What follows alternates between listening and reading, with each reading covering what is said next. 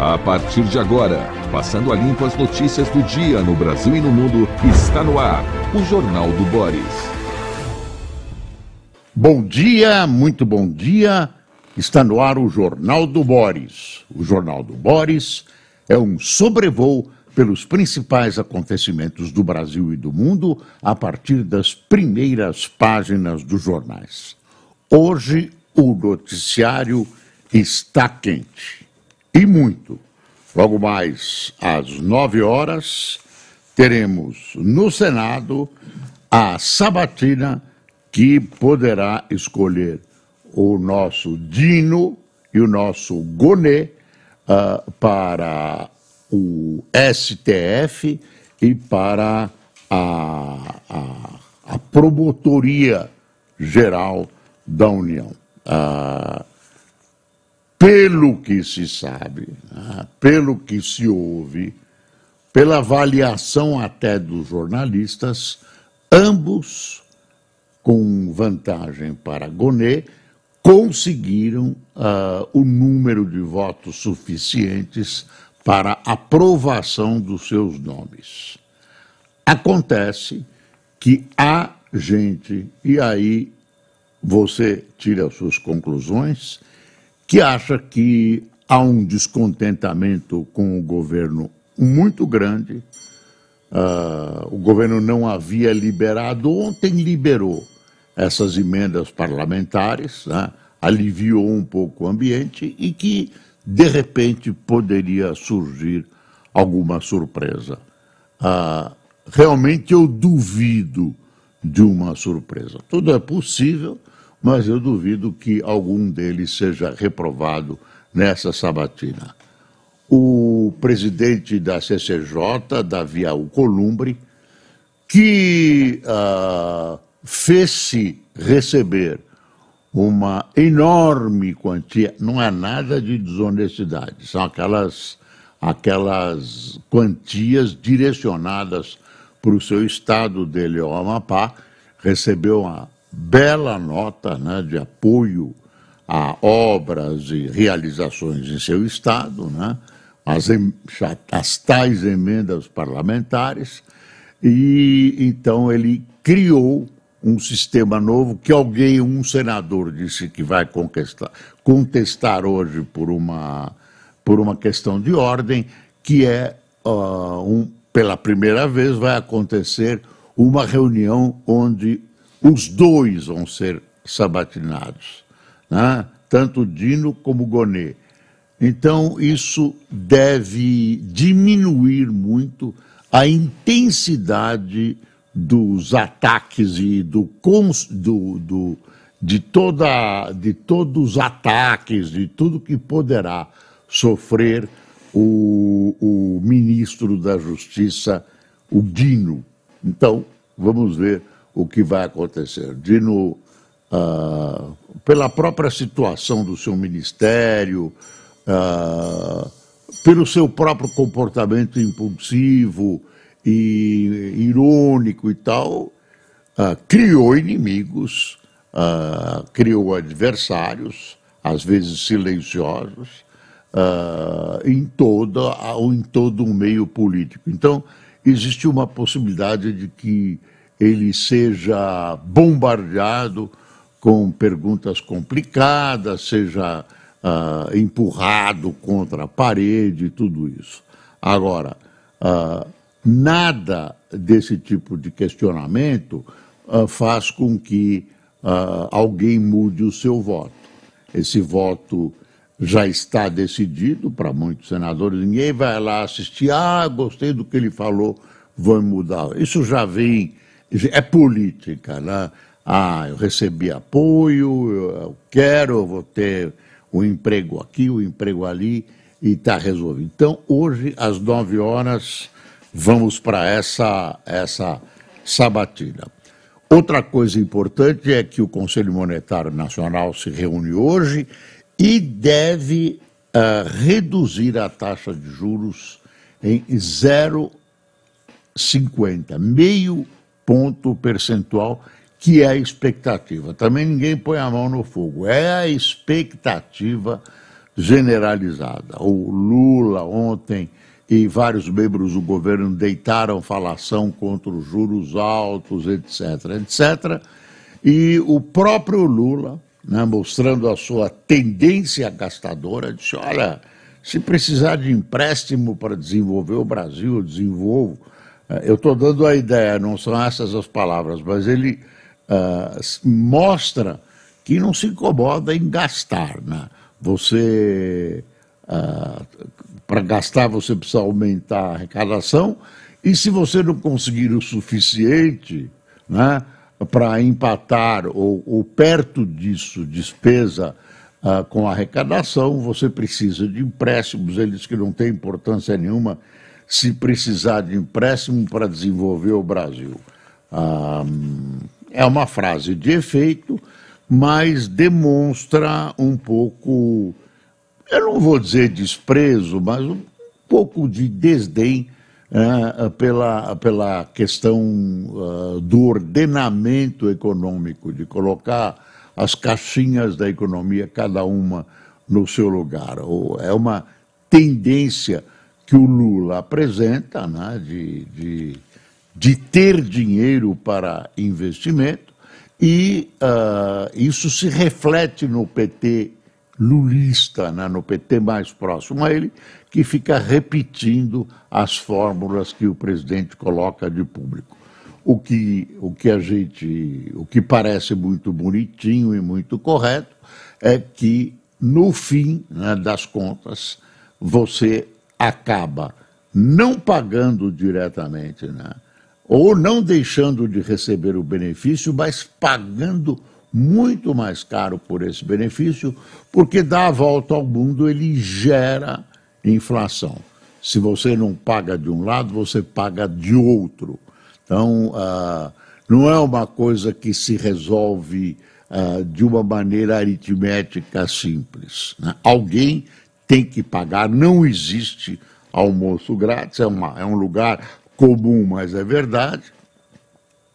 Você paga juros altos, você deixa de. você joga para frente a dívida, você precisa de mais empréstimo para pagar os juros, os juros se elevam cada vez mais e você tem inflação que o cidadão acaba pagando de várias maneiras, muitas vezes, ou na maioria das vezes, sem perceber a origem, sem perceber a origem, que é a gastança do governo lá atrás.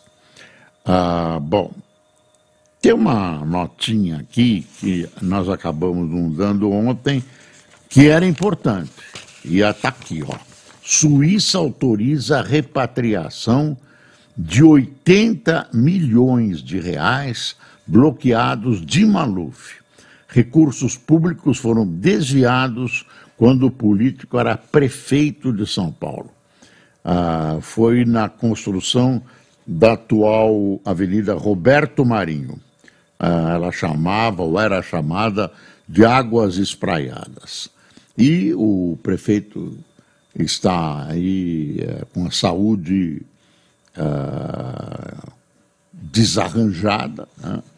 Está na sua casa, uh, não está em prisão domiciliar, mas era como se fosse, não sai, uh, idade avançada, abandonou a política, mas ainda vão caindo consequências, vão chegando consequências do tipo de administração e do tipo de moral que Maluf imprimiu às suas gestões.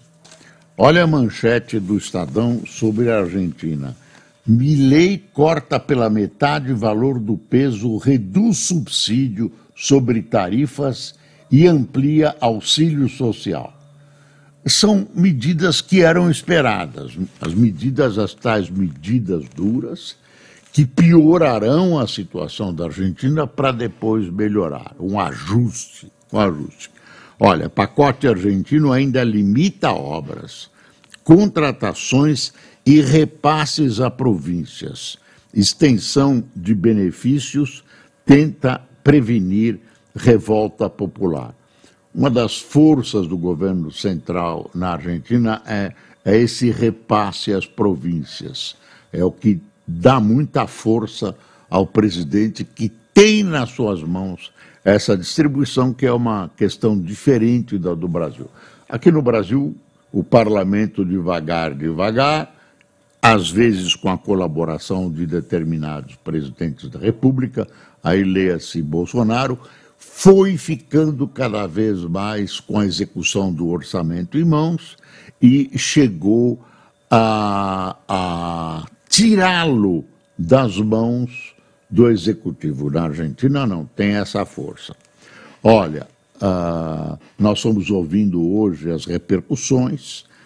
Uh, vai ser um caminho duro para os argentinos. Nesse momento, então, há um quase pânico. O dólar subiu, foi para 800 pesos.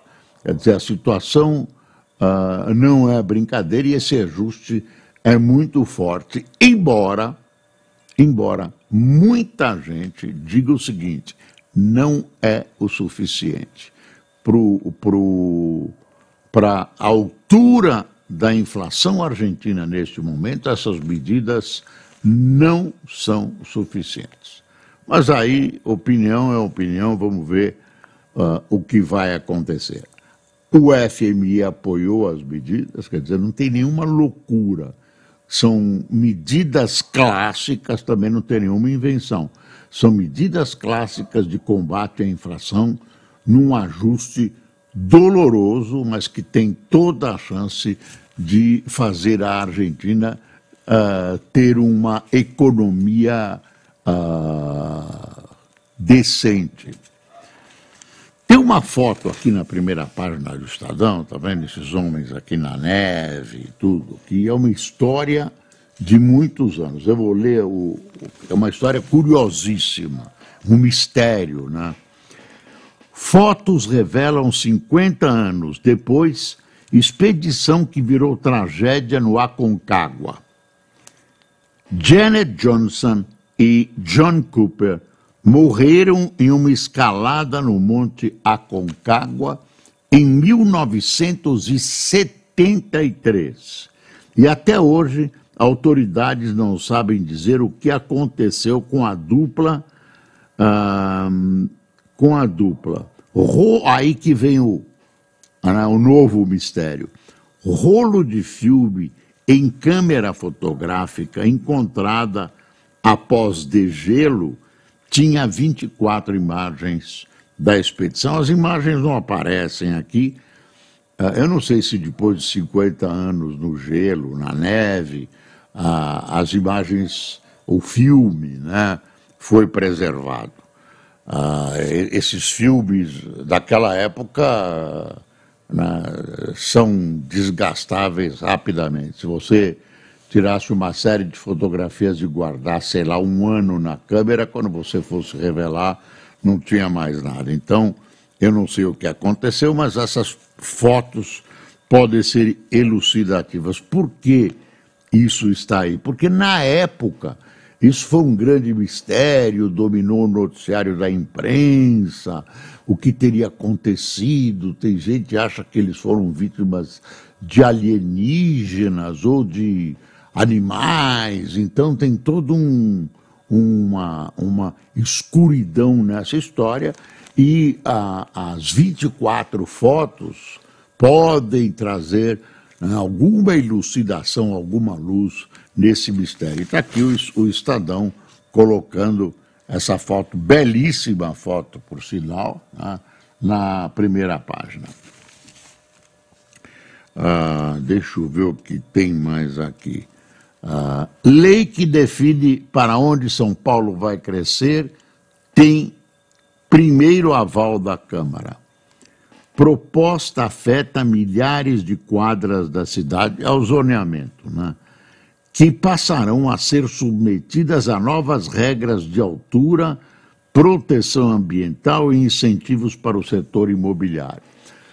É o seguinte: a cidade precisa ter o seu crescimento disciplinado, precisa crescer uh, de acordo com as possibilidades de água, luz, trânsito, enfim, existem. Isso é. Uh, existem estudos a esse respeito, existem postulados, decisões, tem uh, decisões clássicas a esse respeito. O fato é o seguinte: toda essa disciplina do crescimento das cidades, ela impõe restrições ao setor imobiliário. Então, uh, se o proprietário de um terreno pode construir um prédio de 80 andares e vem a lei do zoneamento e diz que ele só pode fazer 10 andares, realmente ele não gosta. Então você tem, eu dei um exemplo absurdo, mas você tem o tempo todo um choque entre as necessidades, possibilidades e a técnica de disciplinar o crescimento da cidade contra, o, o, contra a especulação imobiliária. Às vezes nem a especulação. Uh, você, de repente, a cidade precisa crescer, ela cresce uma área que você uh, não pode comercializar, que você não pode ter, ter comércio ou prédios mais altos, ela naturalmente a, a, a, as coisas são conduzidas para isso, é uma passagem importante, se cria um bairro mais à frente importante. Então, por exemplo, a Avenida Pacaembu, em São Paulo, é um exemplo. Né? Ela vai adquirir outras, deve adquirir uh, uma outra uh, funcionalidade dentro do zoneamento, porque ela foi, aos poucos, sendo empurrada para isso. Então, você também não pode você tem que ter equilíbrio, você não pode deter o crescimento da cidade, porque senão as pessoas saem desses locais, esses locais acabam virando o que aconteceu no bairro dos Campos Elíseos, que era o, grande bairro chique da cidade, o bairro mais rico, de mansões, dos, dos barões do café, e acabaram virando pensões, pensões, hotelecos.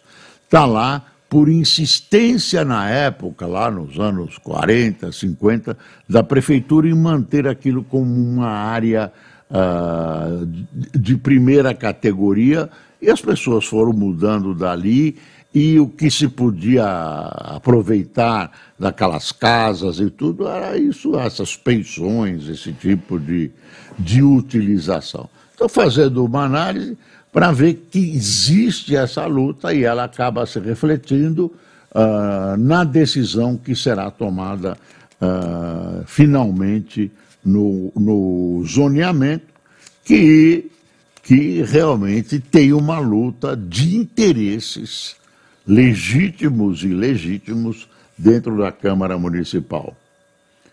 Olha, Lula reúne desafetos, Lira e Renan para reduzir dano ao governo na CPI. Essa CPI, é, para é, examinar aquele buraco lá em Maceió, o governo não quer. Pode prejudicar negócios de outras empresas, tem ligações, tem sociedades que acabam batendo no Estado. O Lula não queria, mas a CPI vai sair. Eu não sei se ela vai ter fôlego para fazer um exame honesto, claro, correto, chegar a culpados. Pressão que não, que esse buraco vai ficar um buraco mesmo e que não vai acontecer nada. O que tem que as autoridades têm que cuidar é de que as pessoas que foram vítimas né, dessa, desse descuido proposital, porque todo mundo sabia o que podia acontecer e tecnicamente era fácil de prever, todo esse descuido prejudicou uh, milhares de pessoas que perderam suas casas, enfim, que precisam ser indenizadas e mais rapidamente, porque não adianta você indenizar as pessoas daqui a 20, 30 anos, como costuma acontecer. Agora, precisa dar uma apertada na Braskem e precisa saber também, estão tentando empurrar tudo em cima da prefeitura. Não é bem assim. Tem a parte da Braskem e tem a parte da prefeitura. Como é que a prefeitura não fiscalizou isso? como é que as coisas foram acontecendo sem uma intervenção ah, que era necessária, que existe da prefeitura e foram sendo formados aqueles túneis, enfim. Olha, falando em túneis, a guerra ah, continua gravíssima lá no Oriente Médio. O presidente Biden, falando ontem, disse que a atitude de Israel e de Netanyahu está fazendo com que Israel perca o apoio que tem no mundo. Israel, se, pela sua atitude, segundo Biden, agressiva, está perdendo apoio no mundo. Essa fala do Biden é um sinal, um sinal uh, de descontentamento do governo americano com a política de Netanyahu. Enquanto isso, uh, Israel anuncia que está fazendo uma, está desenvolvendo uma ação que muita gente considera uh, sem eficiência e outros consideram muito eficientes, que é bombear água do mar para esses túneis que o Hamas mantém em Gaza. Né? Você querem inundar os túneis. E o que pode acontecer é que os reféns que estão lá uh, poderão ser mortos nessa tentativa de eliminar os membros do Hamas. Claro que eles podem estar num desses tais túneis secretos. Dizem que o Hamas tem quilômetros e quilômetros de túneis em vários níveis nas terras de Gaza. É, é terrível. Olha, Biden critica Netanyahu e diz que Israel está perdendo apoio. Está aqui no Estadão que eu acabei de dizer. Uh, tem um, um, um editorial do Estadão, dizendo assim: de boa fé o inferno está cheio. Prepara uma lei dizendo que. Uh, eu não vou entrar em detalhe, mas é o seguinte: uh, se o acusado agiu de boa fé, né? Se ele agiu de boa fé, ele não é culpado. Quer ver, ó? Uh, Arranjos para viabilizar um fundo eleitoral de inacreditáveis 5 bi em 2004. Isso é, é outra coisa que eu ia dizer depois. Eu, eu, eu devia ter lido outra coisa. Uh, revelam que parlamentares já nem disfarçam que seus interesses estão muito acima dos interesses do país. É esse pessoal que cresce os olhos em cima do dinheiro que é nosso, que pode ser utilizado para coisas úteis, que vai para as campanhas eleitorais e eles vão aumentando na situação que o país atravessa com uma população de penúria que tem problemas para comer. Ah, aí que era. O, agora eu vou ler o que eu queria ler aqui, que é o outro editorial do Estadão que eu comecei a ler errado. De boa fé o inferno está cheio órgão fiscalizador de fundos de previdência privada trata como regular ato praticado de boa fé por gestores e abre brecha para critérios subjetivos no julgamento de irregularidades. É um gênio quem inventou isso. Você tem que provar que o cara aí eu vou exagerar, roubou de boa fé. Se roubou sem querer, ah, não, eu estava de boa fé, eu não sabia que estava entrando dinheiro na minha conta em Nova York, na Suíça. Enfim, ah, tá aí o problema. Olha, a comunidade judaica publicou na Folha, no Estado, essa é, é o Estado, um, um texto para o Lula ao excelentíssimo senhor presidente da República Federativa do Brasil, Luiz Inácio Lula da Silva, é bem formal, bem formal né? mostrando essa coisa de que crescimento de antissemitismo, uma situação em que é colocada a comunidade judaica no Brasil, como está acontecendo em várias partes do mundo. Né? É fácil pôr a culpa nos judeus. Qualquer coisa que aconteça. Você não tem prova, não tem elementos, não tem história, mas judeu, cigano, etc., acabam sendo negros, acabam sendo bodes expiatórios. Aí termina, a, eu vou dar um, um, é enorme, mas eu vou dar um. E, sobretudo, que se empenhe o Lula, pessoalmente, como representante do povo brasileiro, na luta contra o preconceito que nos atinge também aqui em casa, adotando oficialmente, como já fizeram, entre outros, Fernandes na Argentina, Biden nos Estados Unidos, Macron na França, Sanches na Espanha e Merkel na Alemanha, a definição de antissemitismo da Aliança Internacional para a Memória do Holocausto e liderado aqui no e liderando aqui no Brasil uma mudança social na compreensão de um problema tão antigo e infelizmente tão atual.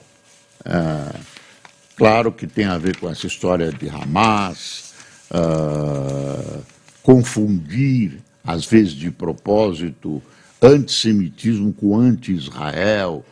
Uh, ficou mais fácil ser antissemita. Você explicar por quê, o que, que você tem contra os judeus, não tem explicação plausível, não tem explicação, como não tinha explicação no nazismo. Quer dizer, o Hitler enfiou na cabeça ou inventou um monte de situações absolutamente mentirosas, coadjuvado por literatura mentirosa, etc., etc., que colocava os judeus num, numa, num plano uh, de domínio e tal, etc., etc., e ele partiu para uma indústria da morte de judeus. Seis milhões foram vítimas no Holocausto, com nenhuma etnia com nenhuma descendência, seja judeu, negro, muçulmano, ah, etc., pode ser sustentada, deve ser combatida em qualquer parte do mundo e, no nosso caso, especialmente no Brasil.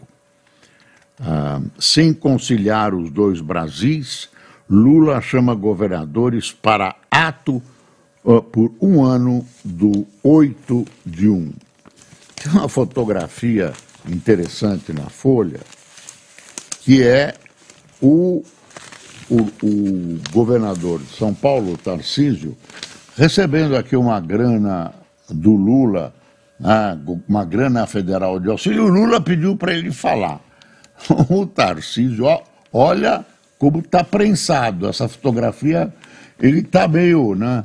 Aí, presidente pede discurso e Tarcísio agradece 10 bilhões para obras em São Paulo. Tarcísio de Freitas entre Alckmin e Lula em eventos sobre investimento de bancos públicos em Brasília e o Estado vai receber verba para transporte. É bom que os, as várias, uh, os vários níveis de governo se entendam em benefício da população. Isso parece, parece ser verdade. E o Lula quis faturar, pediu para ele falar, e o Tarcísio aqui está meio sem jeito, deve estar tá pensando o que o Bolsonaro vai me falar esta noite no telefone. Deixa eu ver, a Argentina nós já vimos. Deixa eu pegar aqui o, o, o rapidamente. Congresso pressiona governo por derrubada de vetos. Proposta dos parlamentares inclui em troca aprovar MP das subvenções. Tem, já em luto. Senado aprova a regulamentação das apostas esportivas. Né? Apo... Teve uma, uma redução né, de, de algumas coisas que, que o governo saiu perdendo. Uh, uh, tem aí as porcentagens de quanto ganha um, de quanto ganha outro. Uh, Dino faz ofensiva no Senado e Lewandowski é favorito para assumir a justiça. Amigão do Lula, de confiança, tem um espírito conciliador. Ó, reforma tributária. Prepare-se, hein? Prepare-se, prepare-se às suas costas. Reforma tributária deve ir à plenária amanhã. E insegurança, pauta debate pré-eleitoral em São Paulo porque a dona Tabata foi assaltada. E ontem o doutor Roberto Calil, grande cardiologista, entrava no prédio do seu escritório e foi assaltado. Levaram um relógio dele. E parece que já prenderam esse homem. Parece que estão chegando na, nas pessoas que fizeram essa. Ah, eu, os hackers, haters, que entraram no sistema da dona Janja. Enfim, vamos ver se isso se consolida hoje. Estava, ah, parece que prenderam, mas eu não vi isso com, com toda a clareza. E depois tem a história desse, uh, uh, desse senhor que, cujo nome apareceu agora na imprensa, que está sendo acusado de ter um sistema aí, um, todo um esquema de, fabri de fabrico, de, de fornecimento de matéria para fabrico de cocaína, um, um eu esqueci o Cariá, como é o nome do senhor? É, eu esqueci o nome dele, que tem 7 milhões de, de pessoas acompanhando no, na internet e ele está sendo acusado, ele veio a público dizer que não sabe do que, que é honesto, que é só... Cariani. Cariani. Renato Cariani. Se você é, é habituê da internet, você sabe quem é, e ele é muito conhecido na internet. Eu confesso, isso é uma falha da minha cultura, eu não conheço, pelo menos da cultura física, porque ele ensinava ginástica, etc., eu não conhecia. Ele disse que não tem nada com isso. Enfim, vamos esperar. Ai, Brasil, Brasil, deixa eu ver se eu esqueci alguma coisa que eu anotei aqui. Ah, aquele cinegrafista da Band que foi morto numa demonstração, num, numa manifestação no Rio. Um dos assassinos dele foi condenado. Foi condenado, mas ainda deve, deve possibilitar recurso, mas teve uma condenação. Lembra? Jogaram um rojão em cima dele. Um horror, um horror. Ah, pena, pena que isso demore tanto, pena que isso demore tanto, e pena que essa bandidagem fique, fique tão pouco tempo na cadeia, tão pouco tempo na cadeia. Dizer, numa manifestação dessa, pegar o rojão do tamanho de um trem e jogar sobre um ser humano provocando a sua morte, não é uma coisa que precisa querer, é um quem faz isso sabe muito bem o que pode acontecer. Uh, não tem aqui a pena, mas foi condenado, já é alguma coisa num país que adora, adora não condenar, que é bonzinho, que é bonzinho, que diz que isso é uma legislação avançada, que cuida da pessoa, etc, etc. E nós aqui embaixo levando na cabeça. Bom, vamos a quem tomou cafezinho conosco. Francisco Guzmão, Luiz Colombo, Luca Manfredi, Valdenise Cardoso, Guilherme Silveira, Naibe Kukeli, César Pinheiro, Ariovaldo da Costa, Vitória Dias, Guilherme Silveira, Juca Maioli, Gracinda Rosilda, José Faria, Nelma Domingos, Antônio do Vale, uh, Dario José de Lajeado, Rio Grande do Sul, Claudilei Guimarães, de Porto Alegre, uh, Eleu de Freitas, de Brasília, e Gabriele, Gabriela, hã? Gabriel, Gabriel, de Sinop, Mato Grosso. Pessoal, muito obrigado por sua atenção. Hoje tem um monte de coisa para acontecer. Amanhã devemos ter um jornal lotado. E nunca esqueça, nunca, enquanto você viver, que é preciso passar o Brasil a limpo. Bom dia.